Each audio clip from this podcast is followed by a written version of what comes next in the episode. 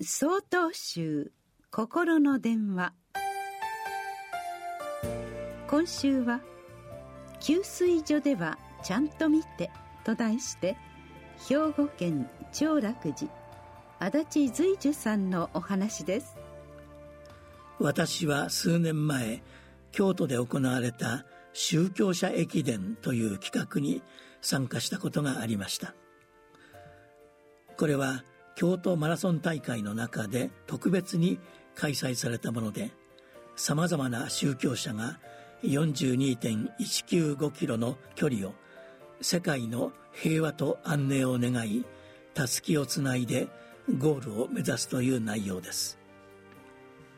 陸上競技の経験もないのに選抜された私イスラム教の方からたすきを受け取りアンカーとして12キロ先のゴールを目指し走り始めました。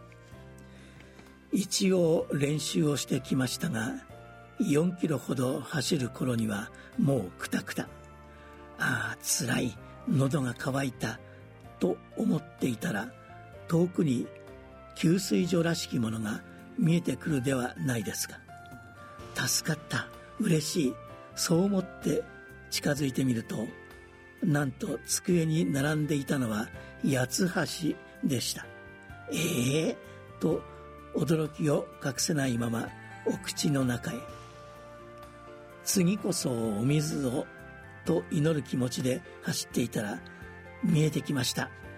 私のオアシス母なるガンジス夢にまで見た給水所今度こそと思っていたらここはスコンブポイントでした。後で聞いたらそれぞれの横にお水が置いてあったそうです。全然見えませんでした。変界かつて隠さずという禅の言葉があります。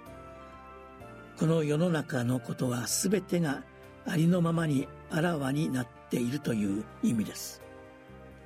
しかし私たちは時に見えるはずのものが見えなくなってしまいます。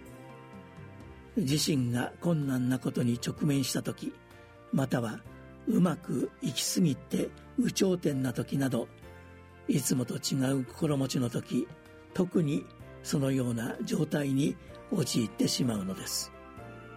それが時には自分だけでなく誰かを傷つける原因になることもあるのです。ちょっといつもと違うなと思った時は給水ポイント。静かに座って息を整え自分自身を見つめてみてはいかがでしょうか。きっと次のポイントまで視野は広がり足取りは軽くなるはずです。4月26日よりお話が変わります。